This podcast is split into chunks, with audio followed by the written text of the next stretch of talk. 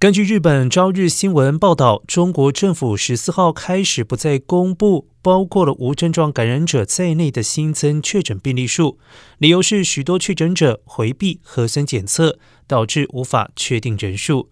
然而，据信与中国政府一项会议有关的一份内部文件在网络泄露，内容显示，十二月一号到二十号的新增病例达到了两亿四千八百万起，占了中国人口百分之十八。如果维持这样的传播速度，那么此刻新增病例应该已经超过了三亿起。香港大学公共卫生学院教授高本恩指出，中国目前病毒传播速度超越了疫情爆发以来的任何时候与任何地区。他预测，在不久之后，中国半数人口都将感染。